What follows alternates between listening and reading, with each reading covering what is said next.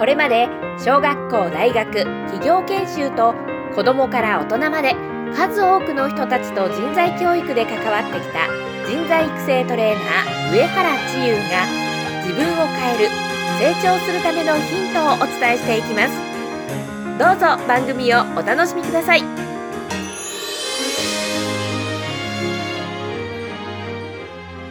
皆さんこんにちは。上原千優です。先日気を使ってあの、まあ、いろんなことをちょっとやってみるみたいなあの心身統一合気道会というところあの行ったんですね。でこのきっかけはあの藤平光一さんが書いた「木の呼吸法」というとっても面白いあの本を読んであこれあのぜひちょっと受けてみたいなと思ってちょっと実際藤平さんはもう亡くなっているので違う先生だったんですけれどもあのやってきたんですね。でその時にあのまずやったのはあのまっすぐ姿勢よく立つってことなんですよね。でこの姿勢をよく立つっていう時にあのどの状態がこう姿勢がいいかっていうのがなかなかわからないですよね。でそれはあのまっすぐ立つんですけども実はポイントはまっすぐ立つためにこの丹田のところに、えーとこう意識を集中させてで本当に意識を集中させるためにそこでは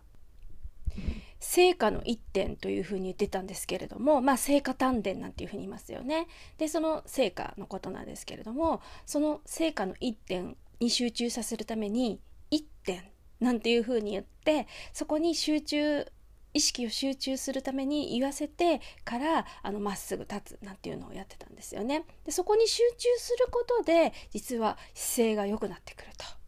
前のめりでもなくあの後ろに猫背でもなくまっすぐ立ってるっていう状況になってくるんですね。でこれをまっすぐかどうか試すにはあのちょっと肩のねあたりをねあの、まあ、ちょっとこれ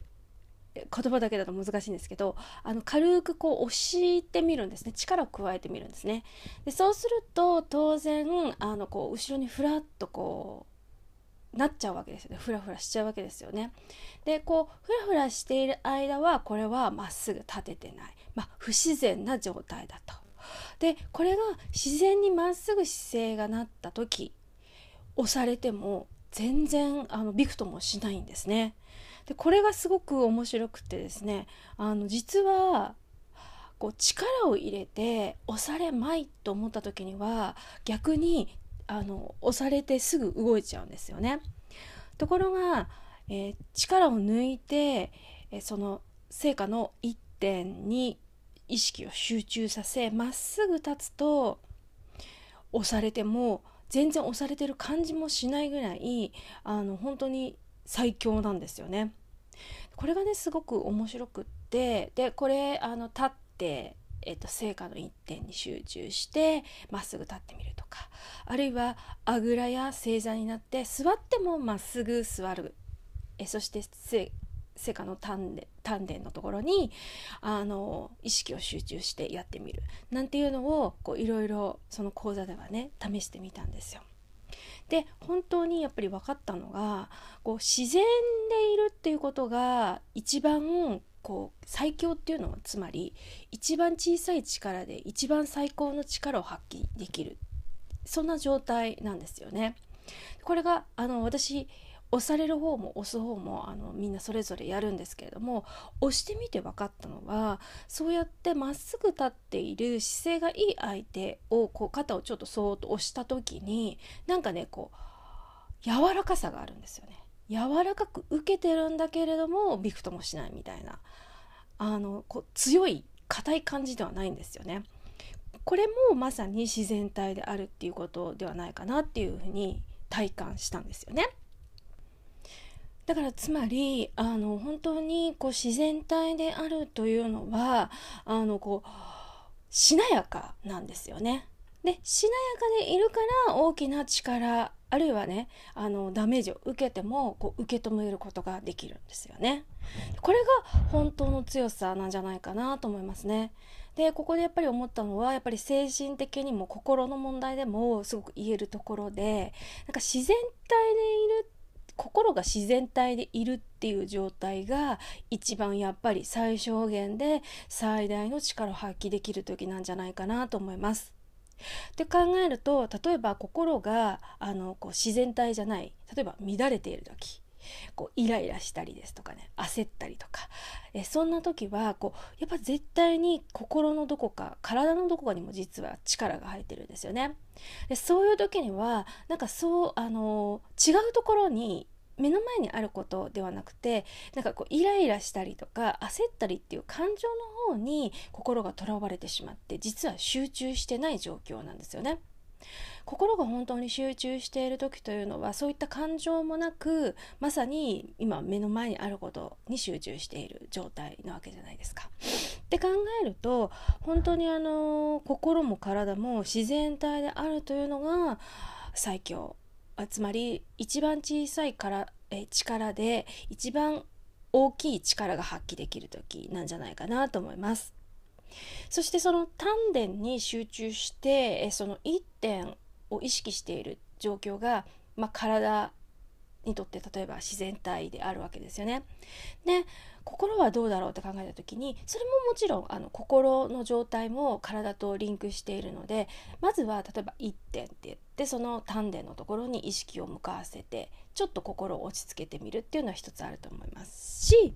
あるいはまあそれを状態、まあ、常にそういう状態にしておく場合には、まあ、瞑想はすごいおすすめかなと思いますね。瞑想は常にそうやってもうまるであの丹田に意識を向けているようなこ集中している今目の前に集中しているような状態に持っていくことができるんですよね。